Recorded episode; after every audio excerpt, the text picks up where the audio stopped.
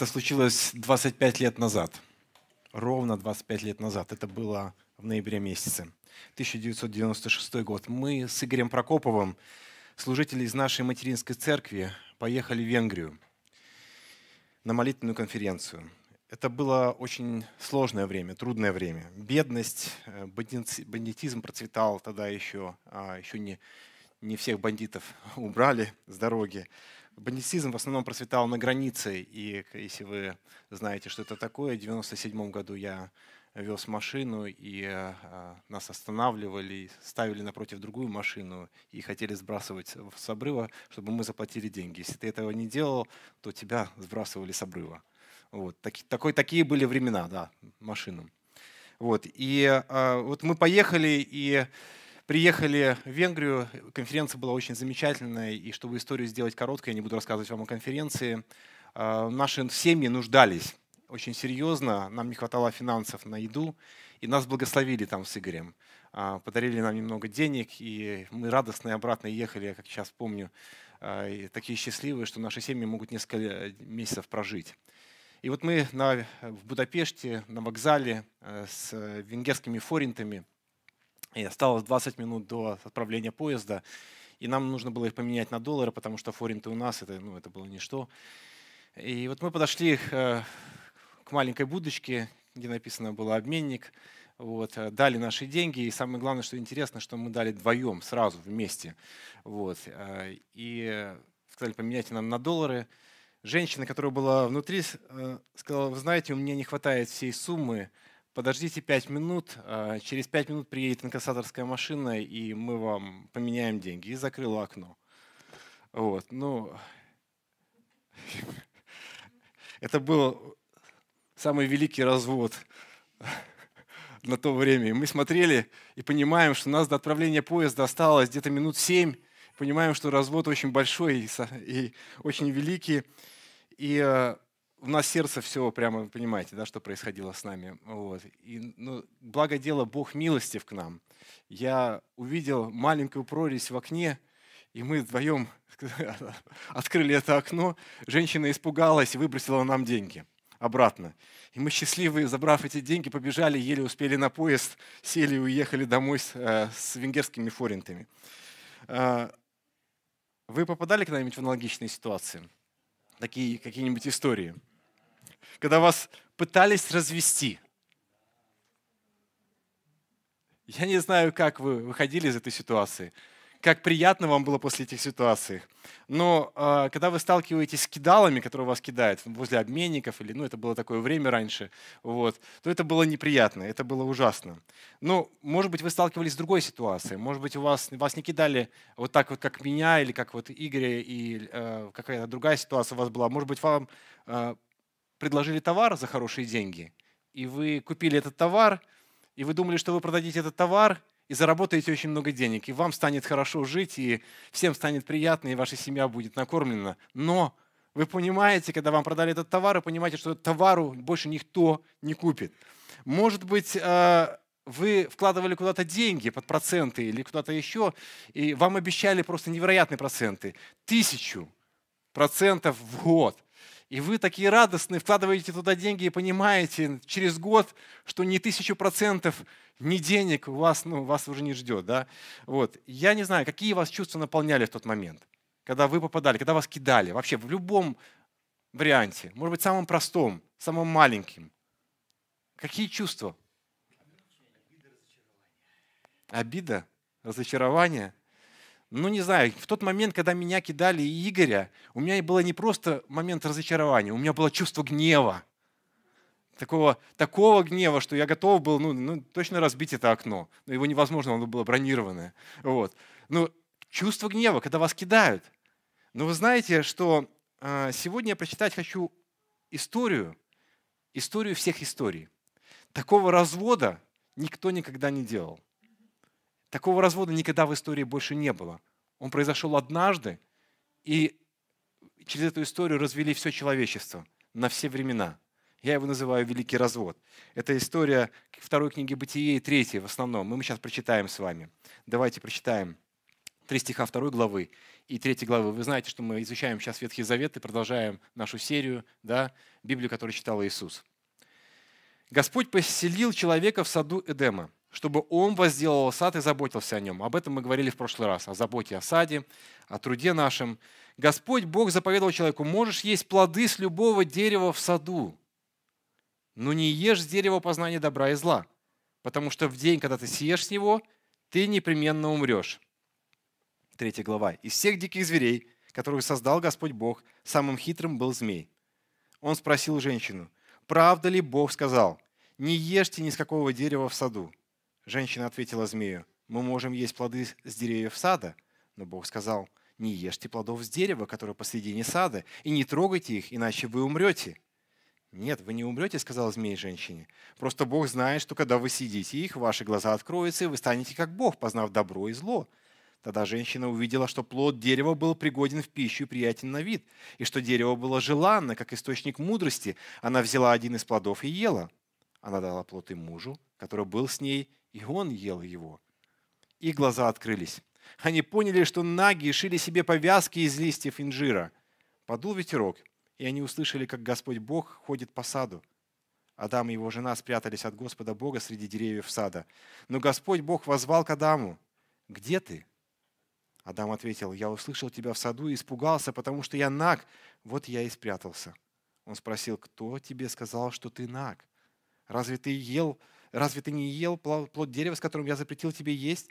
Адам ответил, «Женщина, которую ты дал мне, чтобы она была со мной, это она дала мне плод с того дерева, и я съел его. Тогда Господь Бог сказал женщине, что же ты сделала? Женщина ответила, змей обманул меня, вот я и съела. Тогда Господь Бог сказал змею, за то, что ты сделал это, проклят ты и больше любого скота и всех диких зверей. Ты будешь ползать на брюхе, ты будешь есть прах во все дни твоей жизни. Я положу вражду между тобой и женщиной, и между семенем твоим и семенем ее. Он будет поражать тебя в голову, а ты будешь жалить его в пяту. А женщине он сказал, я приумножу твои муки беременности, в страдании ты будешь рождать детей. Ты будешь желать мужа, а он будет властвовать над тобой. Адаму же он сказал, так как ты послушался жены и съел плод с дерева, о котором я велел тебе, не ешь от него, проклятая за тебя земля. Тяжком труде ты будешь питаться от нее и во все дни твоей жизни. Она произрастит тебе колючки и сорняки, ты будешь питаться полевыми злаками – в поте лица будешь ты есть свой хлеб, пока не вернешься в землю, из которого был взят, ведь ты прах, и в прах ты вернешься. Адам назвал жену Еву, потому что она стала матерью всех живущих. Господь Бог сделал одежду из кожи и одел в них Адама и его жену. Потом Господь Бог сказал, познав добро и зло, человек стал теперь как один из нас. Нельзя, чтобы он протянул руку, сорвал плод также с дерева жизни, съел его и стал жить вечно – и Господь Бог изгнал его из сада Эдема, чтобы он трудился на земле, из которой был взят. Изгнав человека, он поставил на востоке от сада Эдема херувимов и вращающийся пламенный меч, чтобы охранять путь к дереву жизни. Скажите, пожалуйста, что было у Адама и Евы? Все. Это, вот этим ответом можно сказать, у них было все. Они жили и не старели. Да? Я сейчас думаю об этом. Они не болели. Я сейчас думаю об этом. Никогда им не нужно было лечить зубы. Я сейчас думаю об этом. У них была интересная работа с элементами творчества. Они давали имена животным. Они возделывали прекрасный сад, и их задача была рождать детей да, и развивать цивилизацию развитие, творчество. Все было. Работа была в радость, в ней не было бессмысленности, не было сорняков, которые нужно убирать. У них были совершенные отношения друг с другом, но лучше не придумаешь, скажите, да? Вообще-то они жили как в раю, есть такое выражение. Или, извините, я уточню, они жили в раю. Они жили в раю. Кто из вас хочет в рай? О, Женя не хочет. Отметьте это. Он говорит, не сейчас. Я бы сейчас пошел. В рай прямо сейчас. Дети пойдут тоже, Женя. Это вместе с тобой. Я и семья мы будем служить Господу Богу. Это так, отклонение от темы. Друзья мои, мы в рай. Нам сейчас остается только желать и готовятся к этому событию. И я верю, что большинство из вас, не могу ответить за каждого, уже готовы туда вступить, уже готовы туда войти. Почему? Потому что очень важное событие состоялось в жизни вашей. Христос коснулся вашего сердца и возвращает вас обратно в свой Эдем. Ну, друзья мои, они жили в роду, ой, в раю, а тут вдруг прекрасное такое создание под названием змей, да, ну, которого мы не любим, не знаю, не знаю почему в моей жизни, но я не люблю змей. Я не, не потому, что вот я Библию э, читал, еще до того, как я читал Библию, я когда меня водили в какой-то зоопарк, и там есть такое а, отделение всегда, куда, где змеи, всякие мыши, там всякие, не знаю, такие ползающие гады. И мне я не хотел туда идти, мне страшно было все время. Кто-то любит, конечно, у кого-то есть работа с этим связана, есть такие исключения, но не знаю почему, ну мне это вызывает отвращение. Но он такой вот, вот змей. Кто он такой вообще, этот змей? В этой истории. Кто змей в этой истории? Разводила. Искуситель. Точно. Кидалова. Да, вот, вот, вот по-другому не, не назовешь. Змей, да, мы можем представить себе змея там полевого, который просто ползает под там что-то сказал, такую историю себе нарисовать, красивую картинку, и сказать, о чем вы проповедуете вообще, о чем вы говорите. Но это гораздо серьезнее. Это не просто животное, или там, как это, присмыкающееся, да, ползающее. Это не просто змей, который ползает. Друзья мои, книга Откровения, 12 глава, говорит следующее, 9 стих. Посмотрите. «Великий дракон, древний змей». Древний змей, он, это возвращает нас э, Иоанн к книге «Бытие», которого называют как дьяволом и сатаной. Он, обманувший весь мир, был вместе со своими ангелами сброшен на землю. Дьявол и сатана, говорит Иоанн, имя ему. Дьявол сатана, он, этот дьявол сатана, обманул весь мир. Но вы знаете, как переводится дьявол и э, сатана? Слово очень ну, простые такие слова. Я думаю, что э, за христианскую жизнь мы могли познакомиться с ними. Как? Обманщик, клеветник – это дьявол. Греческое слово дьявол – это обманщик, клеветник. А сатана – это противник. Послушайте, два слова использует Иоанн дьявол и сатана, он говорит, что это древний змей, это клеветник, это обманщик и это противник. Клеветник, обманщик и противник. То есть мы описываем того, кто не спал с неба вместе со своими ангелами, который пошел против Бога. Мы не знаем почему, мы сейчас не будем поднимать богословский вопрос, как это произошло, из-за чего это произошло. Нам очень много не понять в этой области, и туда сложно залезть, потому что что там происходило. Но это так, это свершилось. Да? Помните, мы говорили, как их творение свершилось, так и это свершилось. И это тот, кто пришел на землю, чтобы обманывать, клеветать и быть противником. Кого противником?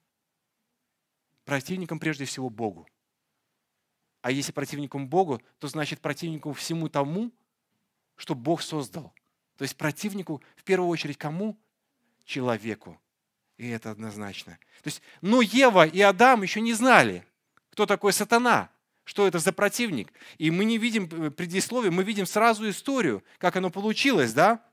Как произошло. Но дьявол, я хочу подтвердить и еще раз сказать, это реально существующая личность. Это не сказка. Это не баба-ешка на курьих ножках. Нет, это реальная личность, которая обманывает, искушает и которая становится противником для Бога и для человека. И они он стал противником и обманщиком для Евы и Адама. Каким образом? Что он сделал? Как он обманул? Как он искусил? Мы говорим такое слово, используем искушение. И первое, наверное, о чем мы будем говорить, это вопрос искушения. Что он сделал? Что у него получилось? Давайте почитаем. Господь Бог посидел человека в саду Эдема, это 15 стих 2 главы, чтобы он возделывал сад и заботился о нем. Господь Бог заповедал человека, можешь есть плоды с любого дерева в саду. А потом говорит, но не ешь с дерева познания добра и зла, потому что в день, когда ты съешь с него, ты непременно умрешь. Мы говорили, что у Адама и Евы было все. Но было кое-что одно, что им нельзя было что? Есть. Одно. Хватало ли им пищи, скажите? Написано, Господь Бог поселил человека в саду Эдема, чтобы он водил и заботился о нем. Можешь есть плоды с любого дерева. То есть, по сути, кроме одного дерева, все остальное ты можешь есть. Достаточно? Ну, вы скажете, какие глупые, что такое? Но я думаю, что когда перед нами вот ставят то, что нам нельзя, и очень много то, что нам можно, то нам хочется, знаете что? То, чего нам нельзя. Когда мы хотим соблюсти нашу фигуру, и нам поставят, положат мне, например, в шоколадку 85%, вот, и э, яблоко, э, апельсин, там, банан, ну, правда, он тоже калорийный, вот очень серьезно. Ну, мне поставят, что вы думаете, я выберу? Шоколадку 85%, конечно, потому что я обожаю, я не могу. Но, но, ну, это, но это, это будет очень большое искушение для меня. Вот если вот мне дадут выбор, ну и вот что-то э, такое происходило с Адамом и с Евой. Мы можем понять, потому что такое с нами происходит. Но, есть одно но. До того, как Адам и Ева согрешили, еще этого не было. Чувства даже такого не было. Понимания даже такого не было. Не могло этого быть. У них все было – но пришла одна личность, которая все испортила. И, конечно же, это причина того, что зашло в этот мир.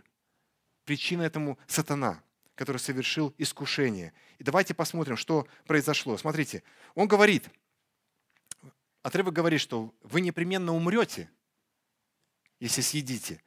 А 3 глава 4-5 стих говорит о, чем? 4 стих. «Не умрете», сказал змей женщине. Просто Бог знает, что когда вы съедите их, эти плоды, ваши глаза что? Откроются.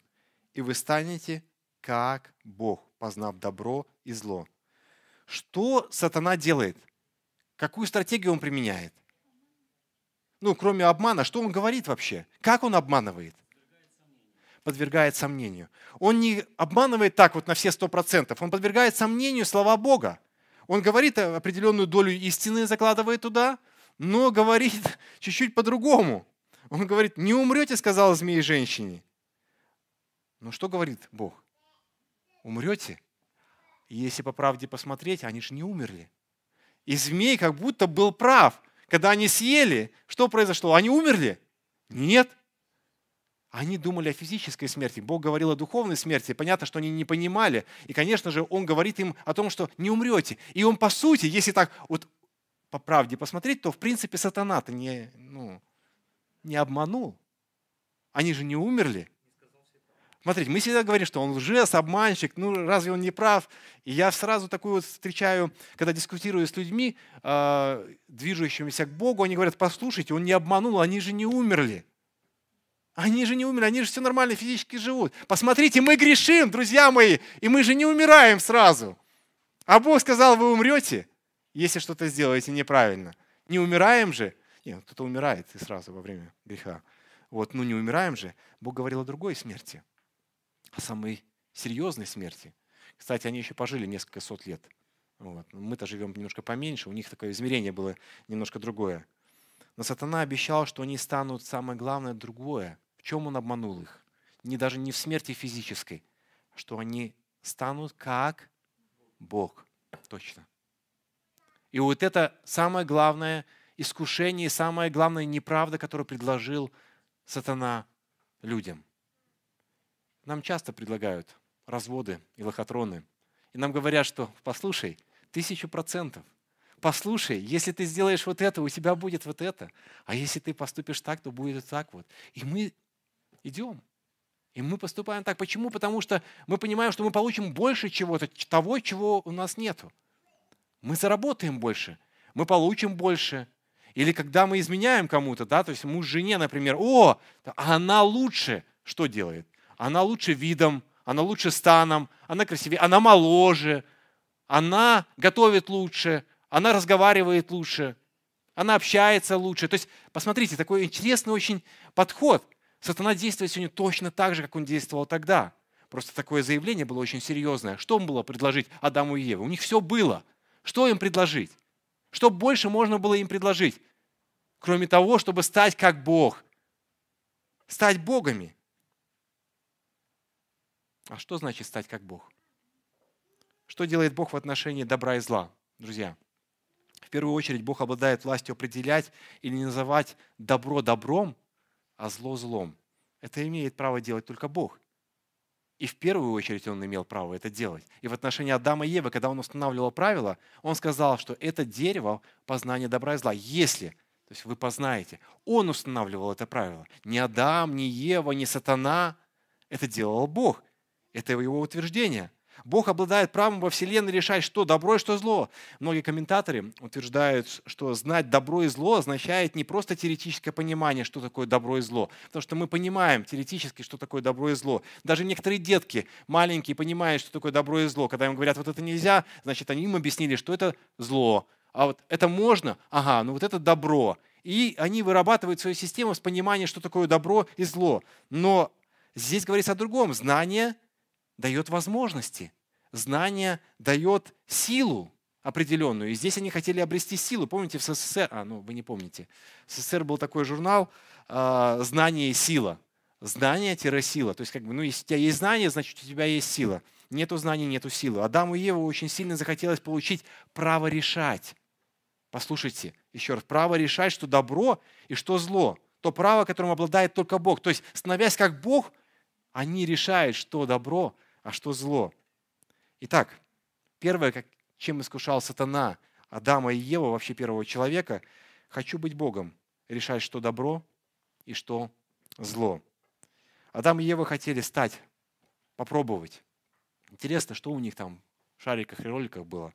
Но я думаю, что сатана применил очень много искусных слов, того, чего, может быть, мы даже не видим, чтобы они все-таки приняли такое решение. Друзья мои, представьте себе на мгновение, что наши детям, которым 3, 5, 7 и даже 12 лет, может быть, подростковый возраст, им дали такое право на сегодняшний день решать, что они хотят. Вот на мгновение просто представьте. А, ну, у кого дети особенно. Я думаю, что когда вы были детьми, если у вас детей нет, представьте, что вам дали такое право в детском возрасте. И а, что мы нарешаем? Компьютерные игры – это добро или зло? Добро. С точки зрения детей. Огонь! Добро. Целый день, 24 часа, да? Да. Э, стрелять с пневматического оружия – это добро или зло? Добро, друзья мои. А делать уроки – это добро или зло? Зло, конечно. Кушать сладкое с утра до вечера – это добро или зло? Добро. Как мы все помним, да? Играть с ножами. Я помню, я с ножиками играл там во дворе, с топорами. Ну, я играл, во всяком случае. Это, это добро или зло? Это, это, это, это, да, предел мечтаний. Вот, да, да. Ограничивать детей, не давать им острые предметы – это зло. А все остальное – это добро. Все, что мы хотим – это добро. А все, что мы не хотим делать – это все зло. А если бы им дали такой случай, то представьте, что бы было бы с нашими детьми или с вами. Я уверен, что половину бы вас я здесь не видел ну, как минимум. А, вот. Или вы были, ну, а, кто-то без руки, кто-то без ноги, кто-то без уха, кто-то без глаза. Вот. Я лез во все дырки, как только можно было. Я точно был бы, если бы родители меня не ограничивали, если бы они не связывали меня, я гипсом на руке разбивал э, балкон, хотел разрушить. То есть, ну, когда у меня уже был гипс на руке, ну, понимаете, у меня сначала был гипс на руке, а потом я еще рушил балкон. То есть, э, ну, э, это добро. Мне говорили, что это неправильно, это зло, но я не понимал. Да. Адам и Ева не были детьми. Послушайте. Это были совершенное создание Божие. И они, по сути, должны были понимать, что они некомпетентны решать, что такое добро и что такое зло. Они думать даже об этом не могли. Но был кто-то рядом. Когда мы думаем, что мы куда-то не влезем, или куда-то не попадем, или не согрешим, здесь касается нашего греха и нашего отношения к жизни, христианской жизни, что есть кто-то рядом, противник дьявола, сатана, который может нас искусить. Если бы мы были одни и Бог, было бы все замечательно, но это уже рай, друзья мои. Но есть еще противник, дьявол. Написано, рыкающий, как лев, ходящий, ища кого поглотить. Он ищет. Дьявол ищет. Он ищет, кого поглотить. Как змею удается искусить человека? Как он, какую методику все-таки он использует? Давайте просто буквально рассмотрим. Первая стратегия, что он говорит. Через заповеди Бог лишает что человека? Свободы, радости жизни вообще. То есть если по-простому я взял. Смотрите, Бытие 2.16. Господь Бог заповедовал человеку, можешь есть плоды с любого дерева в саду. Бытие 3.1.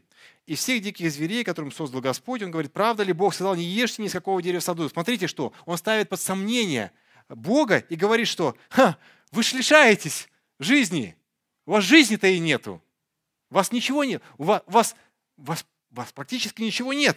Но сравните, если слова Бога, то Бог разрешает есть плоды от всех деревьев, можно пользоваться любыми плодами, а сатана говорит, что, послушайте, я ставлю под сомнение, Бог не щедрый, Бог, Бог недо, не добрый. Помните, мы говорили в первую проповедь о том, что Бог наш добрый, сотворивший мир наш, что Он всемогущий, дающий нам жизнь. Да? Но здесь Он говорит, что Бог не добрый, Он не щедрый. Сатане хотелось бы выставить Бога в негативном свете, и Он делает это сегодня, в современном 21 веке. Он говорит, Бог скупой, он жадный. Знаете, что люди говорят обычно, когда ну, не знающие Бога, и вспомните себя. Ну а как же я приду в церковь, покаюсь, приму решение идти за этим Богом, а как же ну, наслаждение? А как же радость в жизни? Она же уходит, она же пропадает. Ну, Бог же говорит все время, что? Нельзя. Нельзя курить, нельзя пить нельзя, сексом заниматься нельзя, телевизор смотреть, ну это было раньше, да. Ну и сейчас тоже есть иногда, нельзя, да, нельзя, потому что, да, там много греха. Бог скупой, Он жадный. Он...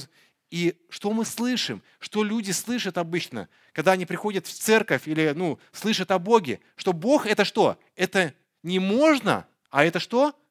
Это нельзя. Так вот это именно сатана и сделал. Здесь он именно так сказал, он сказал, Бог, я даю все. Если ты съешь, у тебя будет все. У тебя будет все радости жизни. А так у тебя радости жизни нету. У тебя нету почти ничего. И я, когда смотрю на свою жизнь, у меня есть все. Но я в каком смысле? Но иногда наступает такой момент, и мне кажется, а почему у меня этого нету? А почему у меня этого нету? А почему, а почему у меня зарплата такая? А почему, а почему я должен копить все время? А почему я должен думать об отдыхе все время? А почему я должен все время с долгами рассчитываться? Почему? У меня же нету. Я не думаю, что у меня есть, я думаю, что чего у меня нету. Но Бог обращает наше внимание посмотреть на то, что, что у нас есть. А сатана говорит, у вас нету. Бог говорит, у вас есть, а сатана говорит, у вас нету. И, Бог, и сатана говорит, нельзя. Смотрите, Бытие 3.2. «Не ешьте плодов с дерева, которое посередине сада, и не трогайте их, говорит а, Ева». Очень интересная такая вещь происходит. Разве говорил Бог «не трогайте»? Нет. Ева а, как-то интересно интерпретирует слова Бога уже. То есть если сатана одно говорит, то Ева, когда начинает продолжать разговор с ним, она говорит уже о другом. Говорит, не трогайте, иначе вы умрете. И она, они что сделали для себя? Установили правила. Заметьте, уже Ева и Адам установили правила. Они не только говорят, ну, я же могу подходить, я могу, могу даже дотронуться, я могу даже дотронуться до дерева. Я не умру, дотронувшись до дерева, да? Ну ничего, если потрогаю, ничего не будет. Если что я сделаю? Если я съем, то что-то будет, то я умру. Но если потрогаю, нет. Она говорит, не трогайте. Но вы знаете, мы такие христиане, мы так любим добавлять правила, законы и, в принципе, за определенное количество истории христианской и вообще церкви, и э, вообще верующих людей мы столько правил создали. Вы знаете, сколько евреев создали правил? Заповеди. 613 это, это маленькое количество его только. А есть еще дополнительные. На, на 613 еще на каждую из шести из, э, из, еще есть, да, столько же. Да. То есть на каждую, друзья мои. А, я, вы знаете, ничего не изменилось. Но как работает? Если мы говорим все время нельзя, то оно не работает. Люди не приходят и в церковь, потому что мы все время говорим нельзя. Нам нужно говорить, что можно.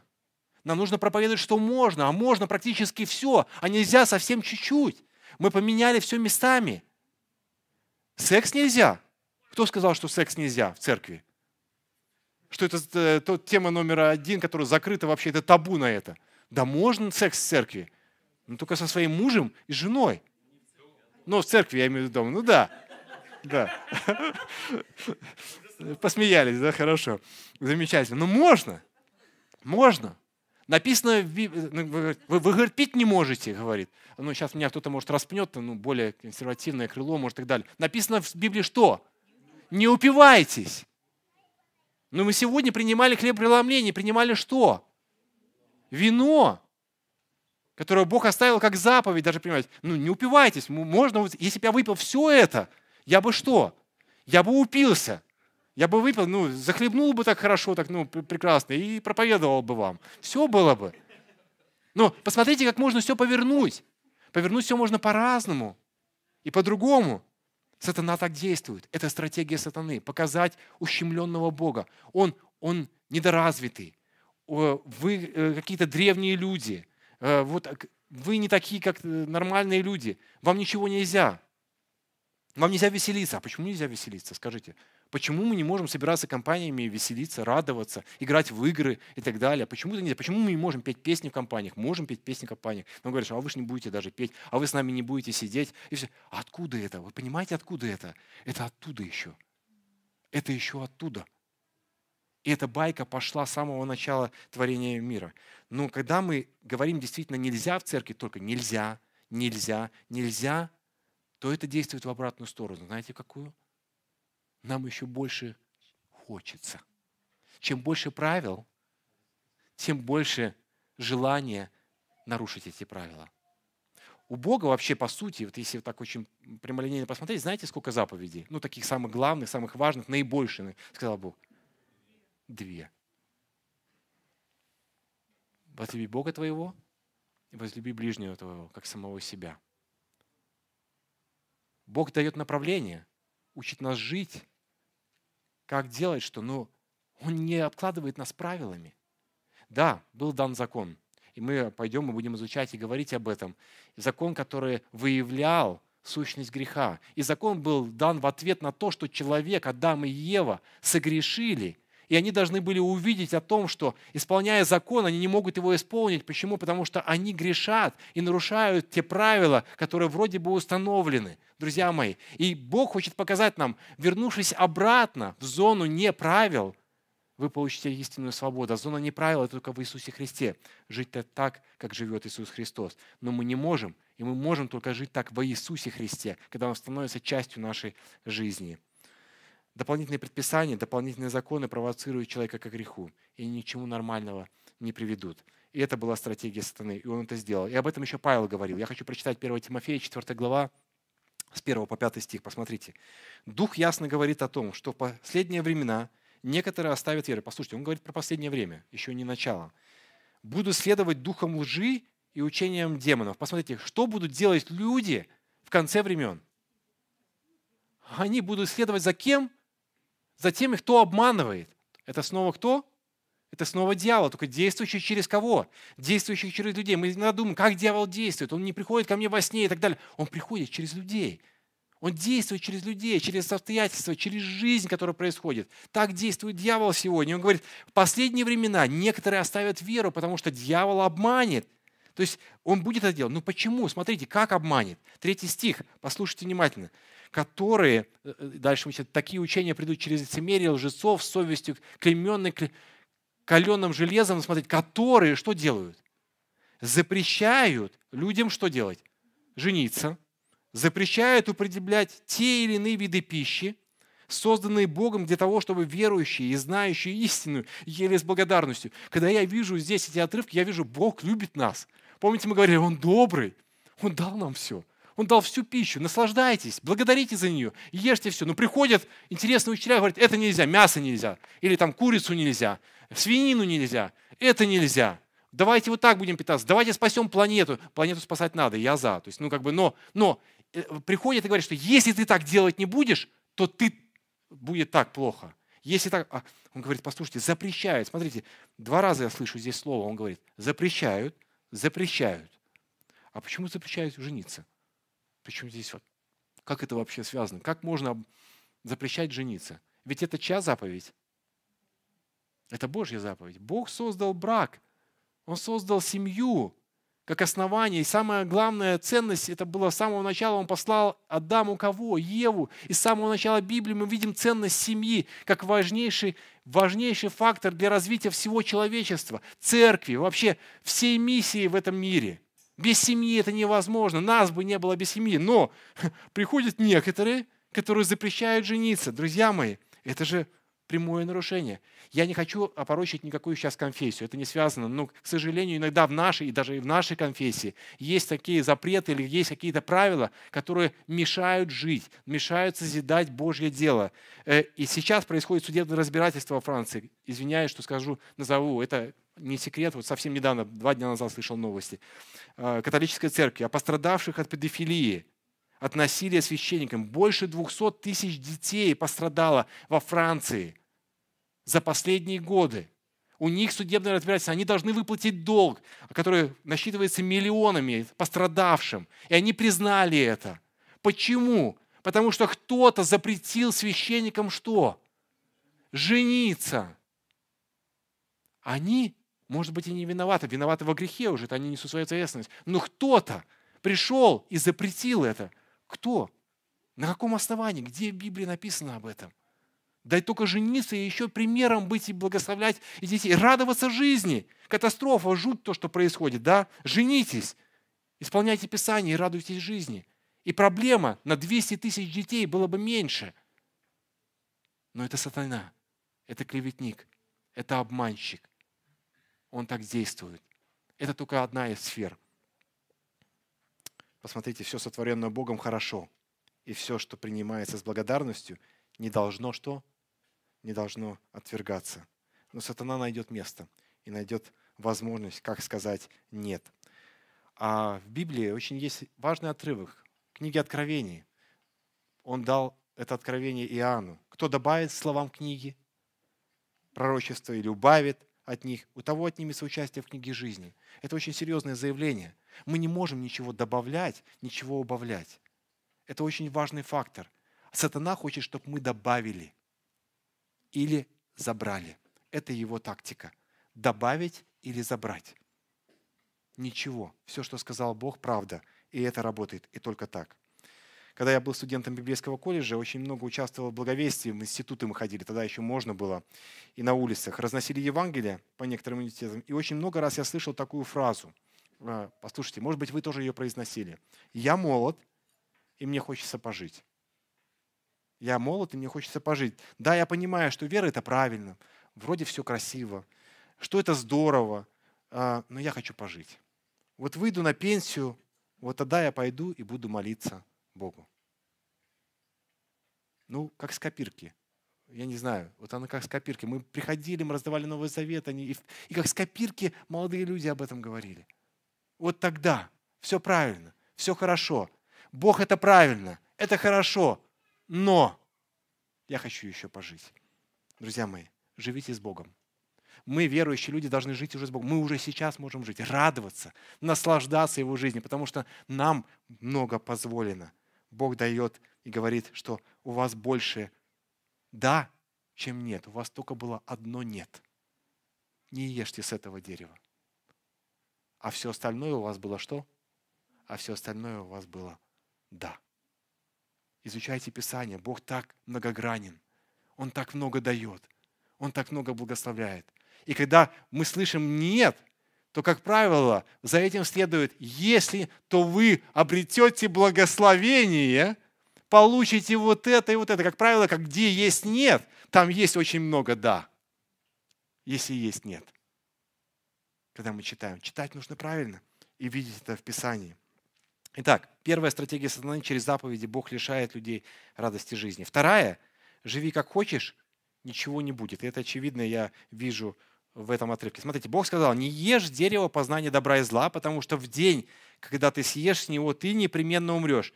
Ева цитирует Бога. Но Бог сказал, не ешьте плодов с дерева, которое посередине сада, и не трогайте их, иначе вы умрете. А сатана комментирует снова – нет, вы не умрете, сказала змея женщине. То есть, делай, что хочешь, ты не умрешь. Все.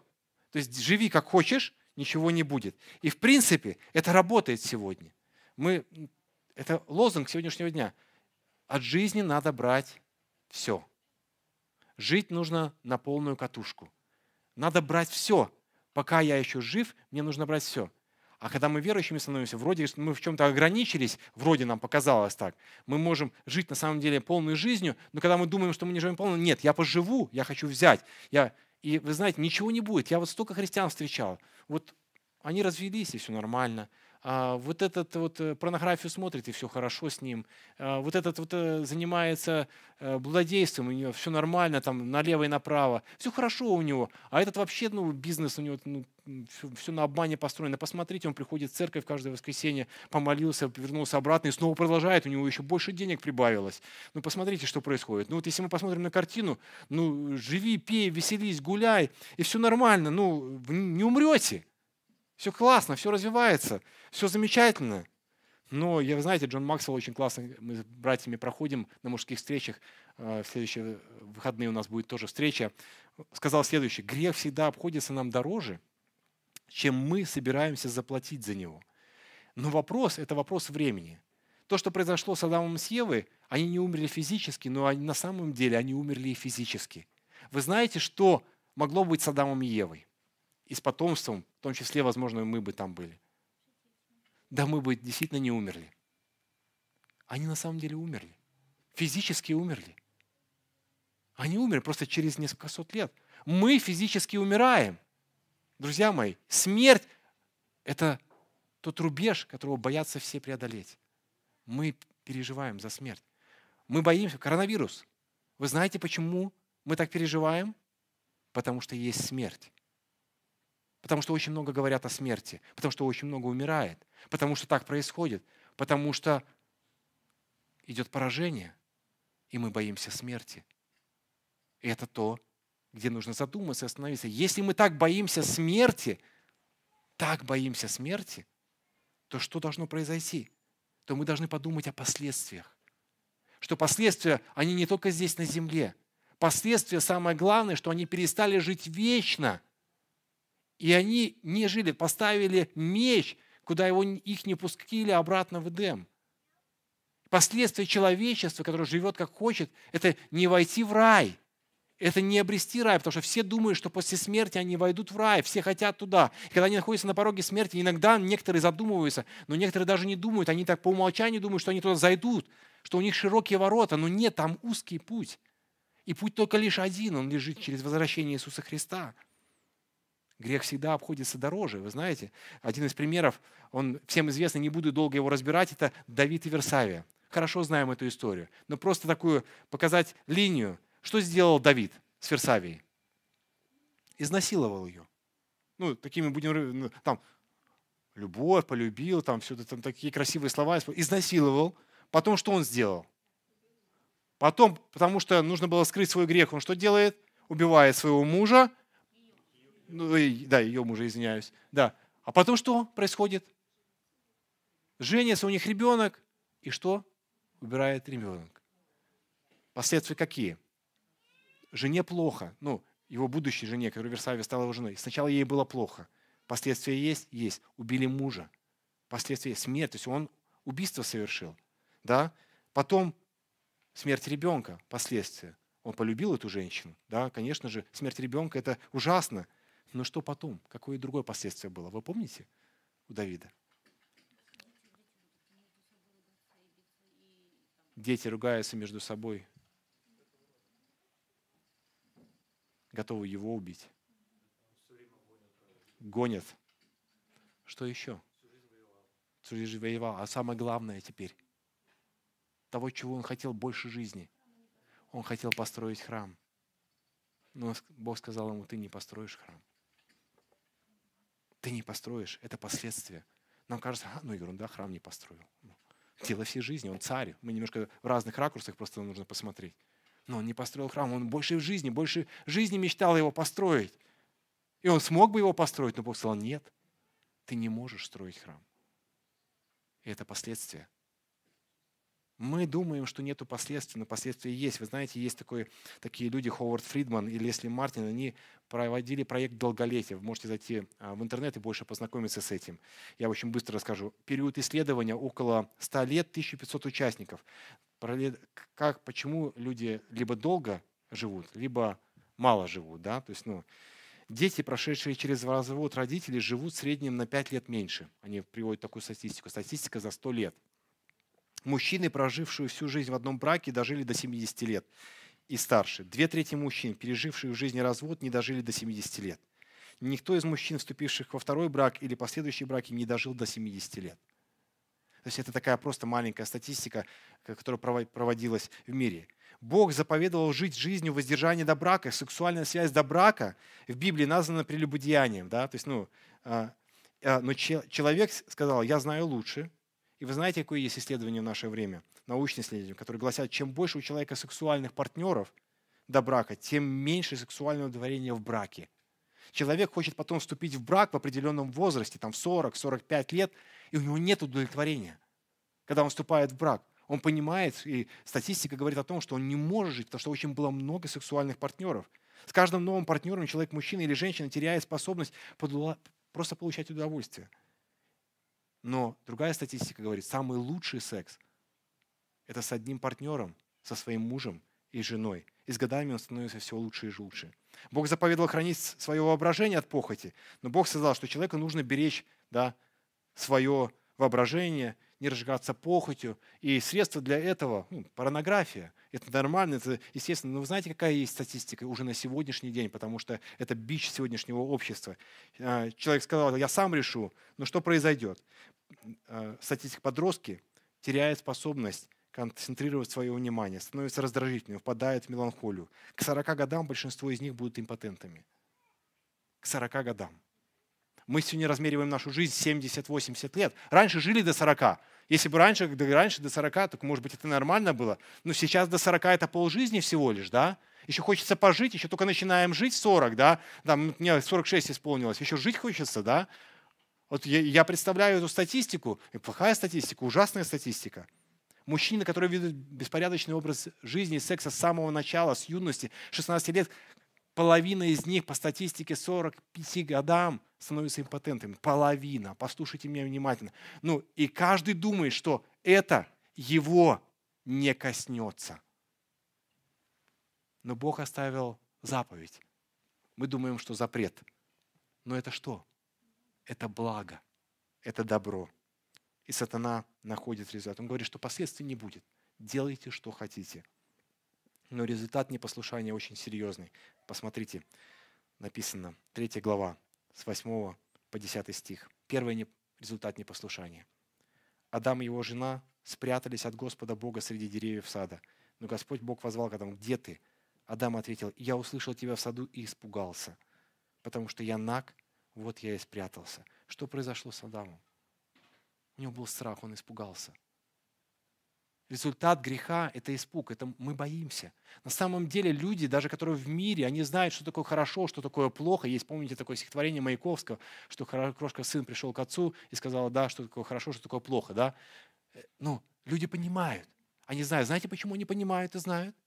Помните, в первый раз мы говорили? Они творение Божье. Они созданы по образу и подобию Божьему, и Дух будет все равно говорить к ним, и будет у них страх. И Адам их старый будет сгиваться и кричать, где ты, Бог, говорит. А говорит, я спрятался, потому что и у людей будет оправдание. Потому что, когда семьи разваливаются, мужья перед женами оправдываются, потому что, потому что, и они пугаются, они прячутся, они делают разные истории, они создают разные истории, они, они не рассказывают своим женам, жены не рассказывают своим мужьям. Люди живут в обмане, в страхе. Это страшно на самом деле, это страх. Человек осознанно или неосознанно избегает Бога и прячется от Него. Более того, он верит, что духовной реальности нету. Но когда бежит черная кошка, он вдруг что-то пугается и боится. Слушайте, наверное, умру или что-то произойдет, или что-то будет плохое. Надо, надо обойти это за километр, надо спрятать. Почему ты боишься тогда? Если последствий нету, почему ты боишься? Это последствия. Посмотрите, что дальше говорит Бог. Это конфликты. Женщина, которую ты дал мне, чтобы она была со мной, это она дала мне плод с того дерева, и я съел его. Это первый конфликт, который возникает между мужем и женой. Что делает, что делает женщина в отношении своего мужа? Она гонит на него. Слушай, да? Да, то есть мой мужчина гонит, извиняюсь, мужчина гонит на него. Что? Это женщина, вот это вот это какая-то, ну вот что, что ты мне ее дал? Зачем ты мне ее дал? Ну а что, не так происходит? Когда мы ищем другого чего-то, зачем она мне? Что она? Что она может вообще? Это она виновата. Человек перестает объективно оценивать свои поступки, он видит себя, не видит себя со стороны. Так происходит с нами, друзья мои. Так происходит. Он пытается оправдаться, мы оправдываемся, мы находим следствие, мы понимаем и ищем виноватых. Не я виноват, но вопрос, что не я. Мы никогда не смотрим на себя. Потом смотрите, что пришло. После того, как произошли конфликты, страх, боль. А женщине он сказал, я приумножу твои муки, беременности, в страдании ты будешь что? Рожать детей. Мы долго не будем на этом останавливаться, но боль пришла в мир. Боль, ее гораздо больше, чем на самом деле здесь написано.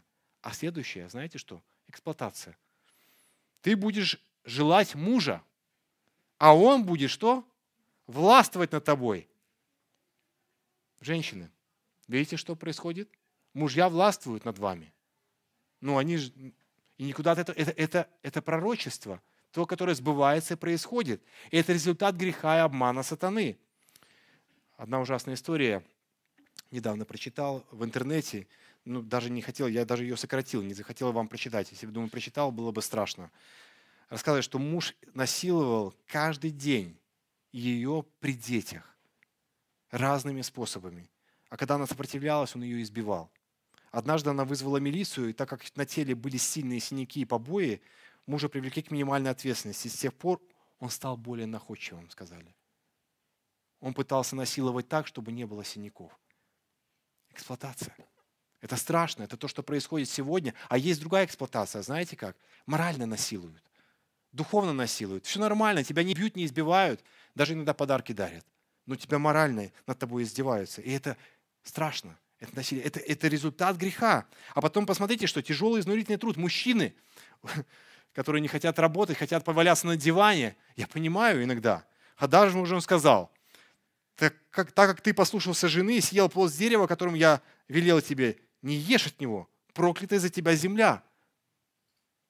В тяжелом труде ты будешь питаться от нее, и во все дни жизни твоей. Она произрастит тебе колючки и сорняки. Ты будешь питаться полевыми злаками, в поте леса будешь ты есть свой хлеб.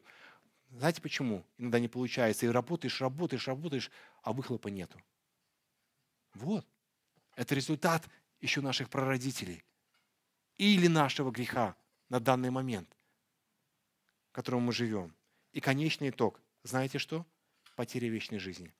Потом Господь Бог сказал, познав добро и зло, человек стал, как один из нас. Нельзя, чтобы он что? Протянул руку, сорвал плод также из дерева жизни, съел и стал жить вечно и Господь Бог изгнал из сада Эдема, чтобы он трудился на земле, из которого был взят, и поставил меч ангела своего и закрыл вход. И если бы я закончил так нашу историю, то как все печально, как все ужасно. И вы сказали, да, ободрил ты нас сегодня, или, как один брат говорил, ободрил ты нас очень хорошо. Но я так не завершу, я так не закончу. Мы не приехали. Вы знаете, что это тактика сатаны. Это так делает сатана. Это он так живет. И люди, которые подвергаются его искушению. Но я хочу сказать, что мы не должны быть таковыми. Мы не должны клевать на эту тактику, мы не должны поддаваться этому искушению. Зная все это, понимая все это, мы должны увидеть надежду – которую дал нам Христос. И надежда написана здесь, в этом отрывке 3 главы. Самая большая надежда, самое большое послание, евангельское послание, первое пророчество о Христе.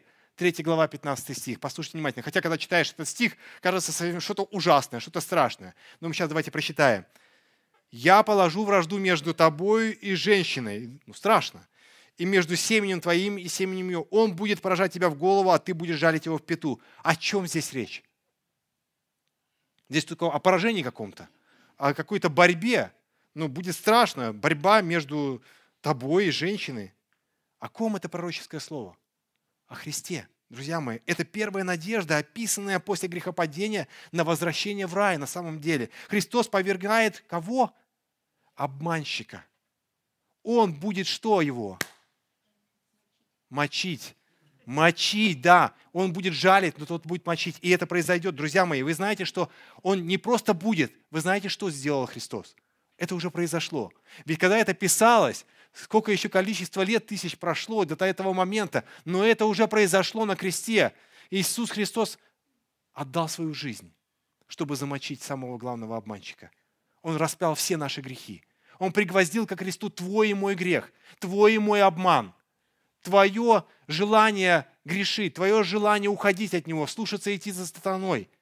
Из-под власти сатаны он забрал нас, когда зашел на крест – но чтобы это совершилось, нам нужно познать Его, принять Его, попросить у Него прощения и подступить под Его власть, под Его правила, под Его жизнь. Здесь это можно сделать.